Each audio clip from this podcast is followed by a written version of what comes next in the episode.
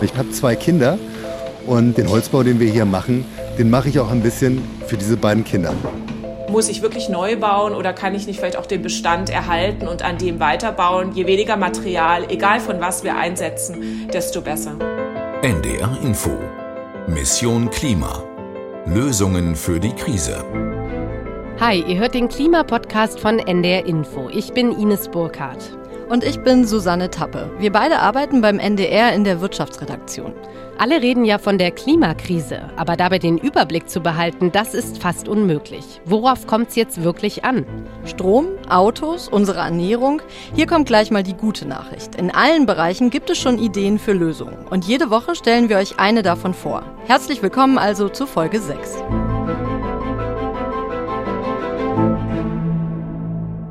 Diese Woche geht es bei uns ums Thema Häusle bauen. Das klingt jetzt erstmal niedlich, ist aber ein echtes Problem fürs Klima.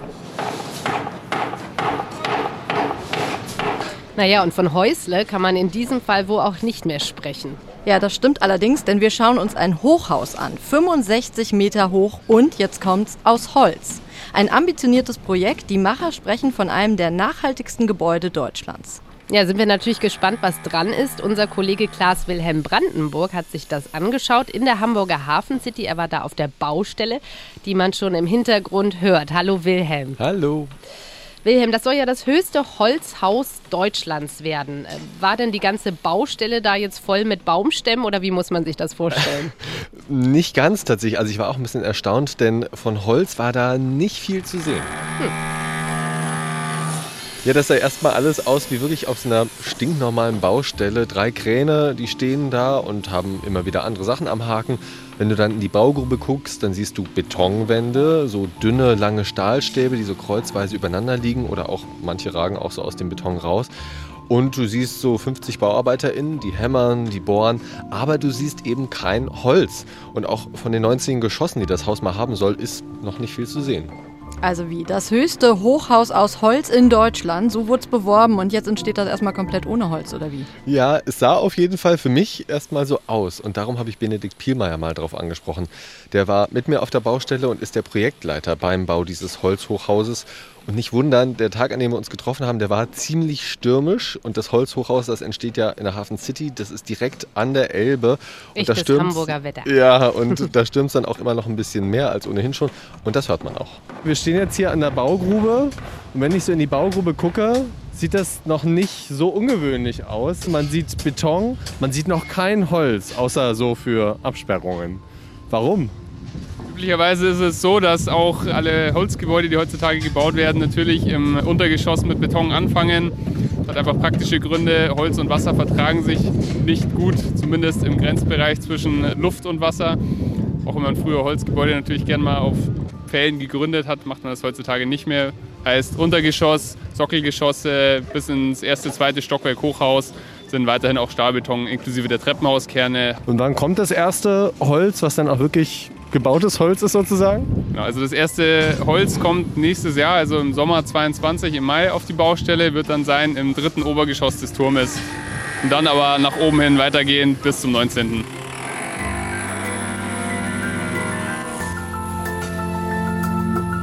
Ja, übrigens, Benedikt Pielmeier, der ist ein echter Holzexperte. Der ist gelernter Zimmerer, hat später dann noch Holzbau studiert in Salzburg und ist jetzt eben Projektleiter mit Fokus auf den Holzbau. Und er ist gerade mal zwei Jahre älter als ich, 33 Jahre jung. Kann es ja noch was werden. Hm. toi, toi, toi. Also zurück zum Holzhaus. Äh, Untergeschoss aus Beton und Stahlbeton hast du gesagt, wegen des Wassers und dann dritter bis neunzehnter Stock werden aus Holz sein.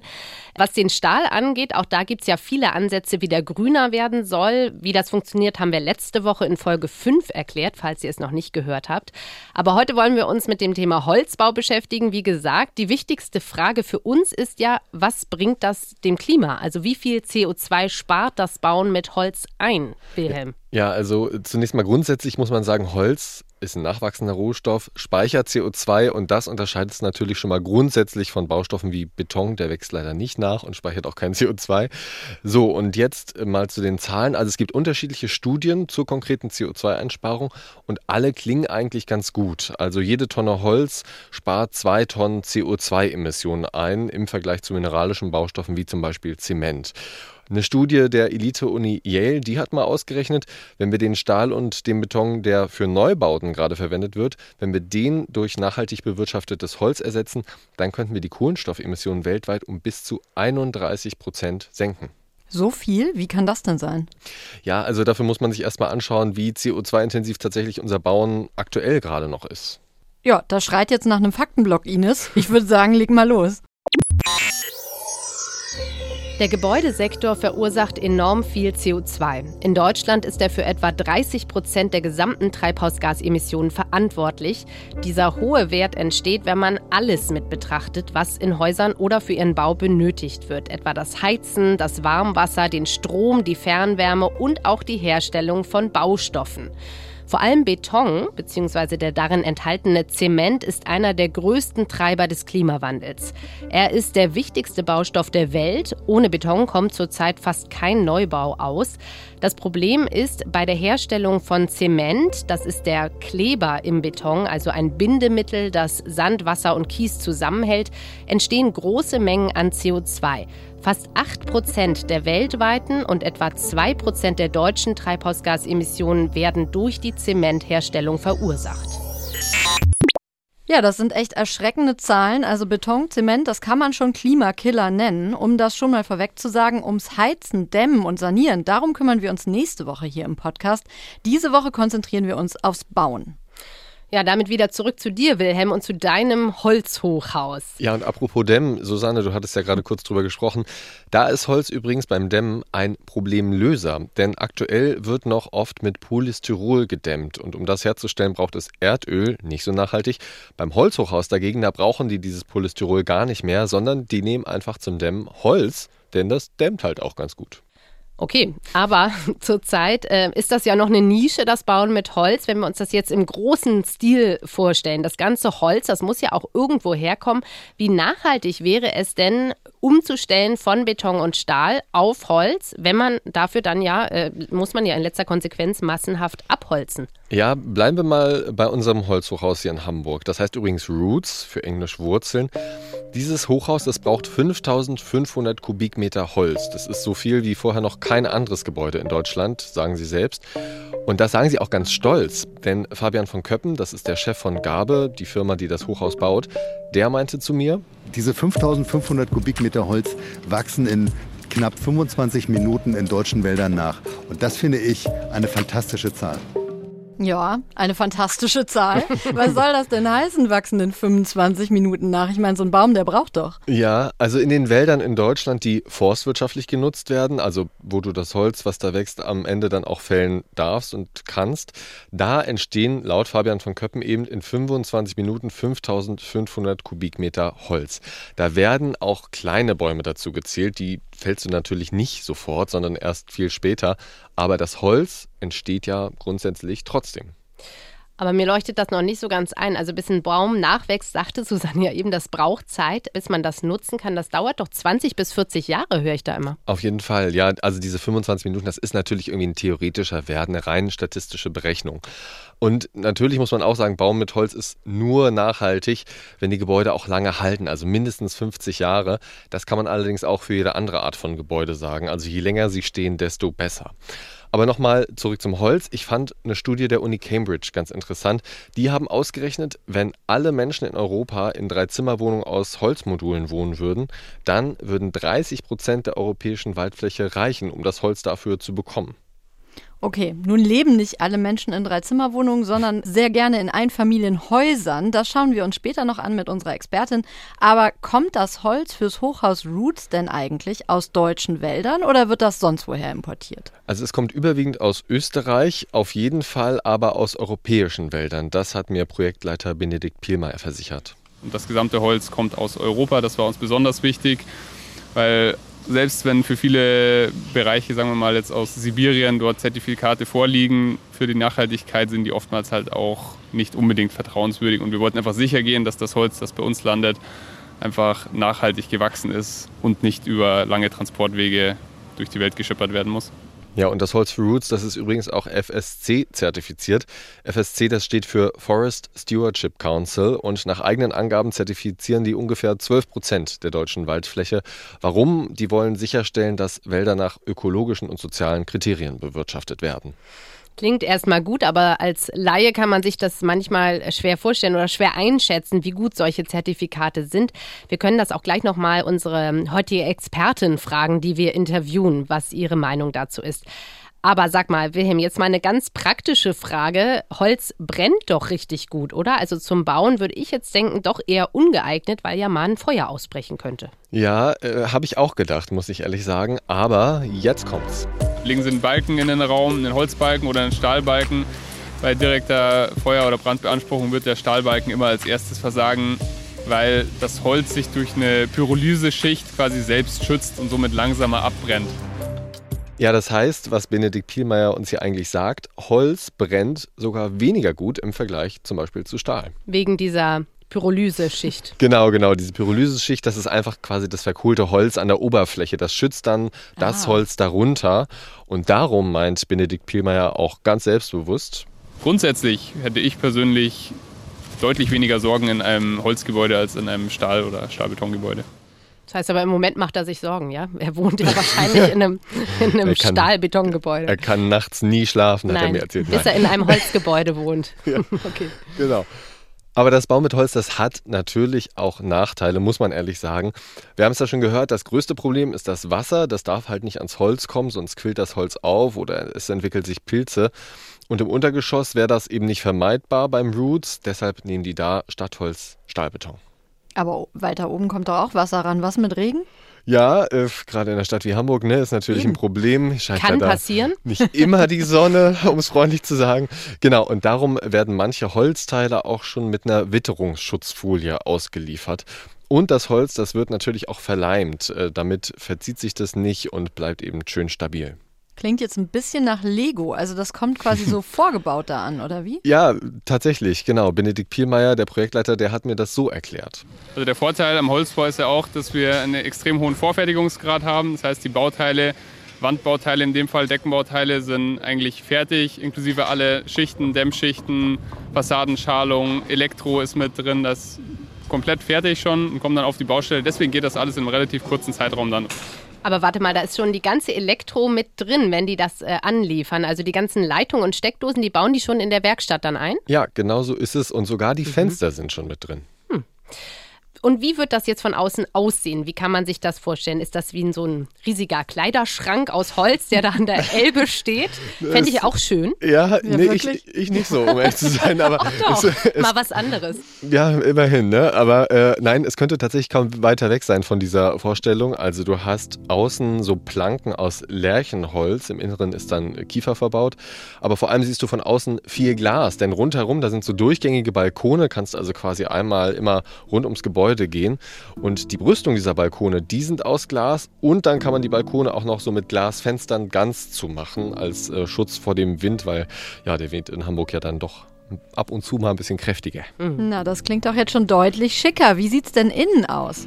Ja, es gibt innen tatsächlich gar nicht so viel Holz, hat mir Fabian von Köppen verraten. Und zwar ganz bewusst. Wir wollen ganz normale Wohnungen schaffen. Wir haben festgestellt, dass viele Kunden sagen, sie möchten zwar Holz mal an Teilen sehen, aber sie möchten nicht wie in einer Skihütte wohnen, wo sozusagen die Decke aus Holz, die Wände aus Holz, der Boden aus Holz. Die Wohnungen im Inneren, die unterscheiden sich überhaupt nicht von anderen Wohnungen, die konventionell errichtet sind. Ja, und äh, Projektleiter Benedikt Pielmeier, der hat es ganz kurz auf den Punkt gebracht. Der meinte zu mir, beim Roots, da wird man von innen wissen, dass es Holz ist und von außen wird man es dann auch sehen. Nun fragt man sich ja trotzdem, warum machen das noch so wenige? Also so ein Haus aus Holz zu bauen oder sich mal fast ein komplettes Haus aus Holz mhm. ist ja noch nicht alles aus Holz. Woran liegt es denn? Am Preis? Ja, das ist auf jeden Fall ein Grund. So März, April dieses Jahr gab es ja äh, Holzpreise, gingen ja ziemlich hoch, sind ziemlich explodiert. Fabian von Köppen, der glaubt zwar nicht daran, dass sich das nochmal wiederholt, aber er sagt trotzdem. Also der Holzbau ist eigentlich teurer. Aber nicht wegen des Materials, sondern weil es zurzeit eben noch viele Sicherheitseinrichtungen gibt, die eben zusätzlich zum Holzbau gefordert werden seitens der Berufsfeuerwehren, seitens der Behörden weil eben noch so wenig Erfahrungen mit dem Holzbau da sind. Ja, beim Roots zum Beispiel, da mussten extra zwei Sprinkleranlagen eingebaut werden. Die sind komplett unabhängig voneinander. Also selbst wenn mal eine ausfällt, springt dann eben die andere ein.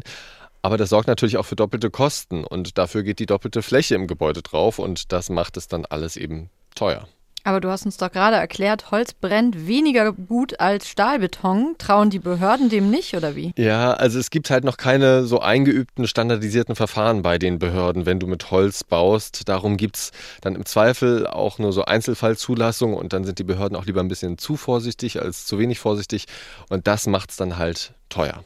Okay, und heißt das jetzt, mit Holz zu bauen ist nur was für Reiche? Naja, also die Eigentumswohnungen, die da entstehen in diesem Holzhochhaus im Roots, die kosten zwischen 530.000 und knapp 1,8 Millionen Euro. Mhm. Und die kleinsten Wohnungen, die sind 53 Quadratmeter groß, die größten 127 Quadratmeter. Ich würde sagen, das sind definitiv keine Schnäppchen. Nee. Liegt aber natürlich auch an der guten Lage. Also dieses Holzhochhaus, das entsteht eben direkt an der Elbe, ist nah an der City. Ja, aber trotz der Preise sind auch schon 80 Prozent der Wohnungen dort verkauft. Fabian von Köppen meinte zu mir, fast 6 Millionen Euro hatten sie aber auch halt an Forschungsausgaben im Voraus und die müssen natürlich auch irgendwie wieder reinkommen, verstehe ich. Aber es gibt auch öffentlich geförderte Wohnungen, ungefähr ein Drittel. Die sind dann zwar nicht in diesem Hochhaus selber, sondern in so einem Extrabau ganz nah dran. Der ist sechs Etagen hoch, aber der ist genauso wie das Hochhaus auch aus Holz. Also vielen Dank, Wilhelm, bis hierher. Wir wollen jetzt natürlich wie immer wissen, wie eine Expertin unser Praxisbeispiel einschätzt. Also welches Potenzial haben Holzhäuser, wie nachhaltig sind sie wirklich und welche anderen klimafreundlichen Bauweisen gibt es noch?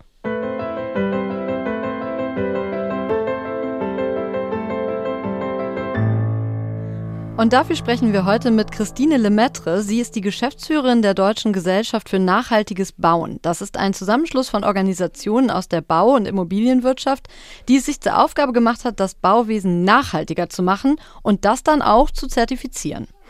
Christine Lemaitre ist also die perfekte Ansprechpartnerin für all unsere Fragen. Hallo, Frau Lemaitre. Hallo. In Zukunft könnten wir in Häusern ja nicht nur wohnen, sondern sie könnten auch als Speicher für CO2 fungieren, also verhindern, dass CO2 in die Atmosphäre gelangt, wenn wir sie aus Holz bauen. Zu diesem Schluss kommen jedenfalls die Universität Yale und das Potsdamer Institut für Klimafolgenforschung in einer Studie. Sind Sie denn auch so begeistert vom Baustoff Holz? ja, also ich bin auf jeden Fall immer begeistert vom richtigen Baustoff. Und ich denke, Holz haben wir viele Jahre oder Jahrzehnte zu sehr vernachlässigt. Jetzt findet gerade eine Wiederentdeckung des Materials statt, was auf jeden Fall gut ist und zu begrüßen ist. Von dem her bin ich da auf jeden Fall begeistert. Ich glaube, man muss aber schon sagen, das Thema CO2-Senke und die Möglichkeit, CO2 durch das Material Holz zu binden, das betrifft ja nicht nur Holz, sondern eben auch andere regenerierbare Baustoffe, wie eben auch Dämmmaterialien aus natürlichen Fasern und ähnlichem. Also es beschränkt sich nicht nur auf Holz. Und das andere, was man vielleicht schon kritisch anmerken muss, ist, dass natürlich Holz relativ lange stehen muss oder ein Baum, um auch das CO2 entsprechend zu binden. Und wir haben einfach gerade ein kurzfristiges Handlungsziel vor uns. Ja, tatsächlich wäre das auch direkt meine nächste Frage. Wenn wir jetzt im großen Stile auf Holz als Baustoff umsteigen würden, in Deutschland, aber auch weltweit gedacht, haben wir denn dann eigentlich genug nachhaltig bewirtschaftete Wälder, um uns da so viel Holz zu holen? Ja, also es gibt da, glaube ich, unterschiedliche Studien. Je nachdem, wer die Studie macht, äh, gibt es da unterschiedliche Aussagen. Ich denke mal, wir in Nordeuropa, in Deutschland haben aktuell noch genug Holz. Aber ich sehe das dann schon auch kritisch, wenn wir das gerade auf das globale Thema nochmal auswerten. Wir hatten ja jetzt, jetzt im Sommer auch schon das Thema, dass wir eine Holzverknappung hatten, weil wir eben sehr viel Holz, das bei uns geschlagen wurde, dann in die USA und nach Kanada exportiert wurde, weil die aufgrund des Klimawandels große Probleme hatten mit Holzschädlingen und das eigene Holz quasi nicht verwenden konnten. Und wenn wir dann eben die Transportemissionen auch anschauen, die es bedingt, das Holz auch zu transportieren, ähm, muss man schon sagen, Holz ist ein regionaler Baustoff und es macht regional Sinn. Das heißt, wenn er lokal verfügbar ist, wenn wir anfangen, den um die Welt zu verschiffen, dann wird, glaube ich, das ganze Potenzial dann auch wieder eher ad absurdum geführt. Ja, das hat man uns in der Hamburger Hafen City auch so erklärt. Also bei dem größten Holzhochhaus Deutschlands, was da ja gerade gebaut wird, da hat man uns gesagt, da setzt man auf Holz aus Europa, auch um illegale Abholzung, etwa wie sie in Sibirien auftritt, auszuschließen. Aber sowas kommt ja auch leider in Europa vor. Zum Beispiel in Rumänien gab es Fälle. Sie kennen sich ja mit Zertifizierung aus. Also wie gut lässt sich denn überprüfen, ob etwas aus nachhaltig bewirtschafteten Wäldern kommt? Ja, also ich denke, die gängigen Zertifikate zum Thema Holzbewirtschaftung, die sind schon sehr gut und werden auch entsprechend Qualität gesichert. Man muss aber sagen, nach bestem Wissen und Gewissen. Also wenn jemand das System betrügen möchte, dann ist es natürlich keine hundertprozentige Sicherheit. Und da muss man schon eben auch noch mal sagen, da ist schon die Verantwortung, da ist glaube ich eben gerade dieses regionale ein ganz wichtiges Element, dass man sich dann eben nicht nur auf die Zertifikate verlässt und die Verantwortung wieder weitergibt. Und wenn man eben im großen Stil mit Holz arbeitet, dann muss man sich das eben schon noch mal ganz genau anschauen und auch wirklich gut überlegen. Und vielleicht auch noch mal ein Wort zum Thema Hochhausbau mit Holz da brauchen wir natürlich wieder viele andere Materialien, um das möglich zu machen. Also angefangen beim Beton für die Fundamente, Ausbaumaterialien. Da muss man schon auch die Frage stellen, ist Holz im Hochhausbau das richtige Material? Ganz kurze Nachfrage noch, weil Sie gerade sagten, ähm, viele Zertifizierungen halten Sie schon für gut. Was ist denn mit dem FSC-Siegel? Ist das sozusagen der Goldstandard? Kann man dem vertrauen? Ich glaube, das ist der am weitesten verbreiteste und etablierte Standard. Ähm, es gibt ja noch das PFC-Label, das quasi ähnlich aufgestellt ist. Und ich würde sagen, diese beiden Labels, das sind die aktuell größten, besten verfügbaren mit einer professionellen Organisation auch dahinter. Und klar, die tun, was sie können. Aber ähm, wie gesagt, wenn jemand etwas betrügen möchte, dann ist immer die Frage, wie viel kann dann eine Zertifizierungsorganisation auch wirklich gewährleisten. Auch bei Holzhäusern, Sie sagten es eben, ist ja noch viel aus Beton, das Fundament, der Sockel und Bestandteile wie das Treppenhaus, um zu verhindern, dass da Holz mit Wasser in Berührung kommt und gammelt, sage ich jetzt mal. Das heißt, wir sind ja auch in Zukunft auf Beton angewiesen. Was kann man denn tun, um diesen Klimakiller zu zähmen? Also gibt es Möglichkeiten, den klimafreundlicher zu machen? Ja, also es ist ja nicht nur der böse Beton, auch wenn der gerade so durch die Medien geht und natürlich schon auch einen großen Beitrag zu den globalen CO2-Emissionen auf sein Konto geht.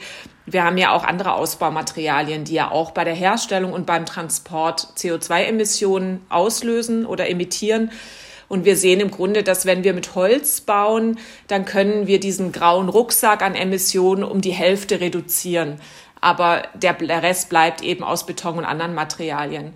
Im Bereich Beton haben wir natürlich zwei Strategien. Das eine ist weniger verwenden, weniger bauen. Da haben wir auch eine Kultur des viel hilft viels, kann man es vielleicht nennen. Also eher dieses, naja, da machen wir noch mal ein bisschen mehr, dass wir uns da wirklich auch mit Suffizienzaspekten beschäftigen und uns wirklich überlegen, wie viel Beton brauche ich wirklich. Und das andere ist, dass eben im Herstellungsprozess ähm, die Betonhersteller dafür sorgen, dass eben die CO2-Emissionen reduziert werden. Das ist ja leider eine Mischung aus dem chemischen Prozess, der entsteht, wenn man Beton herstellt, beziehungsweise den Zement und eben der Energieversorgung, um eben diesen sehr energieintensiven Prozess zu steuern. Aber was wir sehen, dass man heute schon ungefähr 30 Prozent der CO2-Emissionen senken kann im Betonbau. Also da passiert gerade schon was, aber am Ende sollten wir mit, egal mit welchen Materialien, uns immer mit dem Thema Suffizienz beschäftigen. Also wie viel baue ich für wen? Muss ich wirklich neu bauen oder kann ich nicht vielleicht auch den Bestand erhalten und an dem weiterbauen? Je weniger Material, egal von was wir einsetzen, desto besser. Aber nochmal zu dem Beton konkret. Sie sagten, bis zu 30 Prozent der Emissionen können eingespart werden. Können Sie uns mal ein Beispiel nennen? Was ist so ein Hauptpunkt, den man ändert, um das zu erreichen? Ja, das eine ist natürlich einfach bei der Energieproduktion oder Bereitstellung für die Brennprozesse. Das hat man früher mit alten Autoreifen und anderen Dingen gemacht, die man dann da einfach verfeuert hat, weil man relativ hohe Temperaturen braucht. Das ist jetzt zum einen etwas, was jetzt die Betonbranche jetzt auch schon seit einiger Zeit umgestellt hat. Und die andere Frage ist natürlich einfach die Emissionen, die in dem chemischen Prozess passieren. Also dabei werden einfach CO2-Emissionen freigesetzt setzt, die einfach aus dem chemischen Prozess kommen und jetzt nichts mit dem Energiethema zu tun haben. Und da spielt doch auch das Thema Abscheiden von CO2 eine Rolle, oder? Und dass man das dann versucht zu verpressen im Meeresgrund oder im Boden. Aber ist das denn eigentlich im großen Stil schon marktreif und auch bezahlbar? Ja, also genau, das CO2, das emittiert wird, dass man das im Grunde aufsammelt und dann entweder wieder für die Kunststoffproduktion einsetzt oder eben irgendwo in den Boden pumpt oder CO2-Gesteine draus macht oder ähnliches. Das ist natürlich das konsequenteste und beste. Das ist aber bis heute noch nicht marktreif. Und die Technologien, die wir sehen, sind natürlich noch relativ teuer. Es gibt aber die ersten großen Betonproduzenten, die eben in die Richtung auch forschen und eben sagen, wir bauen unsere Werke entsprechend um. Das wird aber einfach noch ein paar Jahre dauern. Das muss man einfach sagen. Das ist einfach dieses zeitliche Problem. Und wenn wir über Klimaschutz sprechen, dann sehen wir einfach, dass wir heute die Emissionen radikal ähm, reduzieren müssen. Deswegen müssen wir eigentlich heute mit dem arbeiten, was wir haben. Und das bedeutet dann eben, wie gesagt, äh, weniger verwenden, weniger bauen. Was ist denn mit Recycling? Also es werden ja auch viele Gebäude abgerissen. Man recycelt ja schon einen Teil davon, aber wie viel Stahl und Beton könnte man denn aus Ihrer Sicht wiederverwerten? Dann würde ja viel weniger neues CO2 entstehen beim Bauen. Jein. Also das Problem beim Recycling von Beton ist, dass man damit eigentlich eher vermeidet, dass man neue Zuschlagstoffe braucht. Das heißt, man nimmt quasi einen alten Beton, zerkleinert den und nutzt den dann wieder als Zuschlagstoff. Man muss aber genauso wieder Zement zugeben.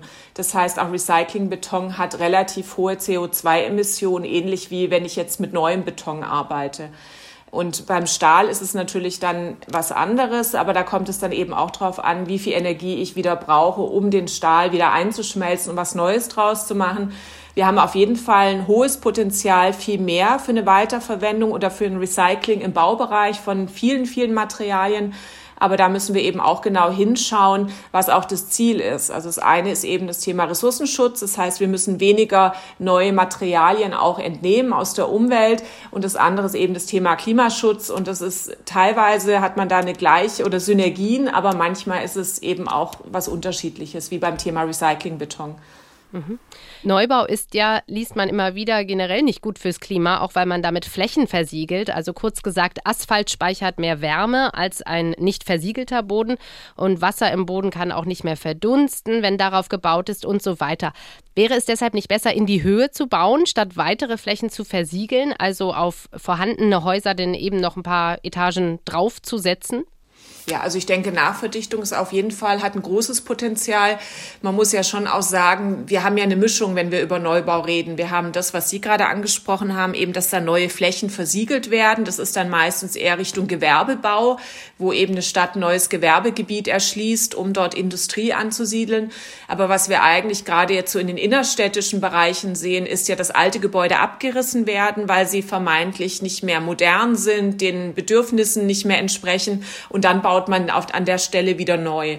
Und das ist, glaube ich, etwas, wo wir ein Umdenken brauchen, wo wir eben uns mehr damit beschäftigen, muss ich den Bestand wirklich abreißen? Kann ich den nicht weiterbauen, aufstocken, nachverdichten? Also da gibt es viele, viele Möglichkeiten, wie wir dort eben auch mit der bestehenden Bausubstanz vernünftig arbeiten können und einfach nicht sagen, wir reißen ab. Das produziert immer Abfall und CO2-Emissionen und dann bauen wir wieder neu dahin.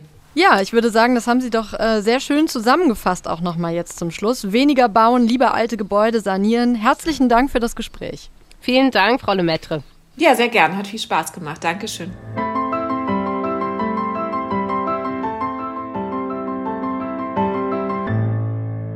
Gut, zum Thema Holzbau sagte Christine Lemaitre ja, das kann durchaus nachhaltig sein, wenn man das Holz regional beschafft und auf etablierte Zertifikate setzt. Also dann sieht sie das schon als klimafreundlicheren Baustoff. Okay, dann wollen wir darüber jetzt auch noch ein bisschen mehr hören. Willem, du bist ja noch bei uns. Ja. Zum Glück, denn mich interessiert noch, wie sehen denn die Leute, die das Holzhaus in der Hafen City bauen, die Zukunft? Also ist das jetzt so ein einzelnes Prestigeprojekt oder bauen die da bald massenhaft Holzhäuser in Deutschland? Ja, also massenhaft würde ich jetzt nicht sagen, aber Fabian von Köppen, also der Chef der Firma, die das Holzhochhaus da baut, der hat auf jeden Fall schon konkrete Pläne für weitere Häuser. Also wir planen derzeit ein Fertighaus für ein fünf- bis sechsgeschossiges Wohnhaus, was wir wirklich seriell einsetzen können, um wirklich kostengünstigen Wohnungsbau zu errichten. Unser Ziel ist es, zu zeigen, dass man tatsächlich mit Holz auch günstiger bauen kann.